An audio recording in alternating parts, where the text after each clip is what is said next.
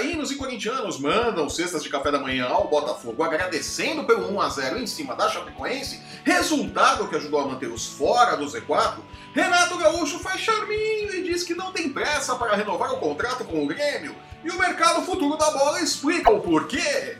Eu sou o Flávio Soares e estas são as minhas caneladas para o Ganhador.com.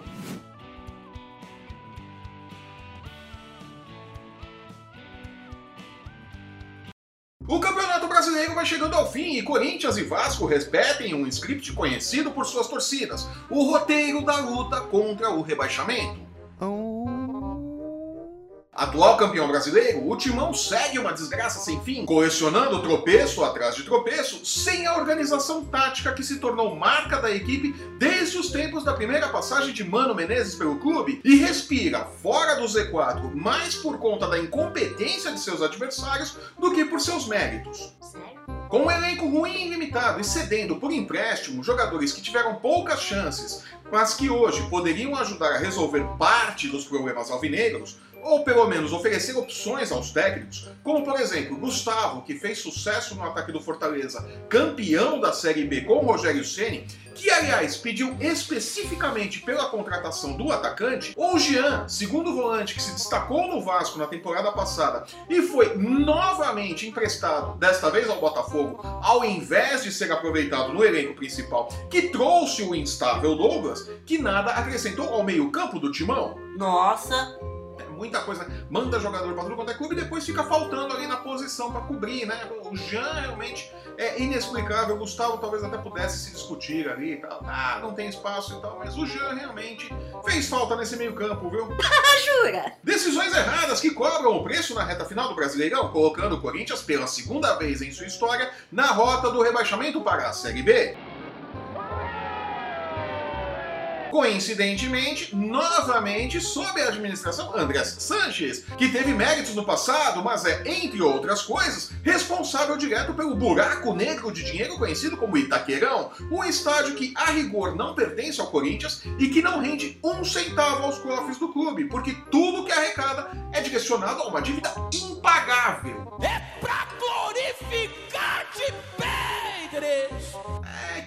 negocião, né? Os caras viram ali o modelo do Parque Antártica, né? Do Allianz Parque, e fizeram o contrário no Corinthians, né? Tá aí o resultado, né? You can't handle the truth! O Vasco, que pelo menos tem estádio, não fica atrás. Após mais uma eleição conturbada, onde Alexandre Campelo, numa virada de mesa digna de Eurico Miranda, foi eleito presidente, o gigante da colina sofre com as dívidas e turbulências políticas e mantém-se a dois pontos do Z4, tropeçando nas próprias pernas e, assim como o Corinthians, agradecendo ao Botafogo, que venceu a Chapecoense na 34ª rodada do Brasileirão, sua terceira vitória seguida, diga-se de passagem, e impediu que a equipe de Santa Catarina ultrapassasse o Vasco e encostasse no Corinthians. You fools! Um resultado que, segundo o matemático Tristão Garcia, do site Infobola, salvou o clube da Estrela Solitária do risco de rebaixamento. O mesmo vale para o Bahia, que venceu o Ceará. De acordo com os dados do matemático, o Fluminense tem agora 3% de chances de rebaixamento, Corinthians 7% e o Vasco segue com 24%.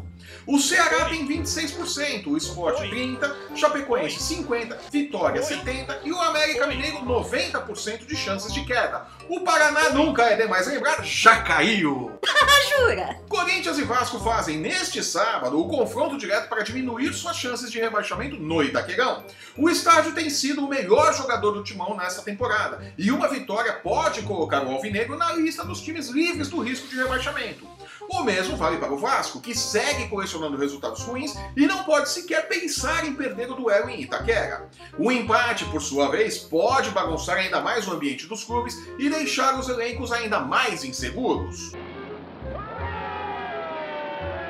A sorte dos alvinegros é que a tabela os ajuda nesta rodada. O esporte encara a pedreira do Flamengo na Ilha do Retiro no domingo. No mesmo dia, a Chapecoense visita o Grêmio, que briga para se manter no G4. No sábado, o Vitória recebe o Atlético Paranaense, que quer entrar no G6. E na segunda-feira, o Fluminense encara o Ceará no Maracanã. Uma tabela complicada para os times que lutam contra o Z4 e que pode beneficiar muito o vencedor de Vasco e Corinthians, ou melhor dizendo, Corinthians e Vasco, já que o jogo é em São Paulo. Isso, isso, isso, isso, isso, isso. E consequência do desempenho dos times no Brasileirão, o valorizado Renato Gaúcho diz não ter pressa em renovar com o Grêmio, muito provavelmente por conta da dança das cadeiras que se anuncia. Cuca não deve seguir no Santos, Jair Ventura não deve continuar no Corinthians, Dorival Júnior pode cair no Flamengo, assim como Marcelo Oliveira pode perder o emprego no Fluminense ao final da temporada. Telefones deverão tocar para todos os lados após o término do Brasileirão.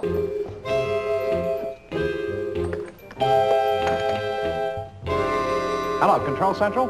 E o atual técnico gremista tem mercado em todos os clubes mencionados. Ofertas podem aumentar o seu cachê no Grêmio ou até mesmo tirá-lo do imortal. Sairia após duas grandes temporadas naquele que provavelmente foi o seu melhor trabalho como técnico de futebol até hoje. Como o Renato Gaúcho cresceu como técnico nessa passagem pelo Grêmio. Impressionante. É pra glorificar-te bem, Deus! E na expectativa de uma 35 rodada de Brasileirão eletrizante, principalmente na parte de baixo da tabela, é, o bicho tá pegando, eu fico por aqui. Eu sou o Flávio Soares e estas foram as minhas caneladas para o ganhador.com. Acabou. Se você está assistindo esse programa pelo YouTube, aproveite, assine nosso canal e veja nossos programas sobre NFL, UFC, basquete, MMA e os olhos das casas de apostas para qual time Rogério Ceni dirigirá em 2019. É! Tudo indica que o mito não fica em Fortaleza e também não volta para o Morumbi. Tem gente querendo contratar Rogério Ceni para a temporada 2019. A coisa tá ficando quente. É ele e Renato Gaúcho na berlinda. Siga o ganhador nas redes sensuais e não perca um lance do seu esporte favorito. Somos muito mais do que futebol, amada torcida.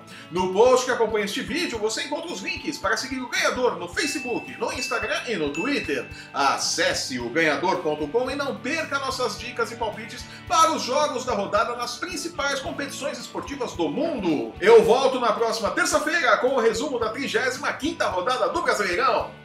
Até lá! Tchau.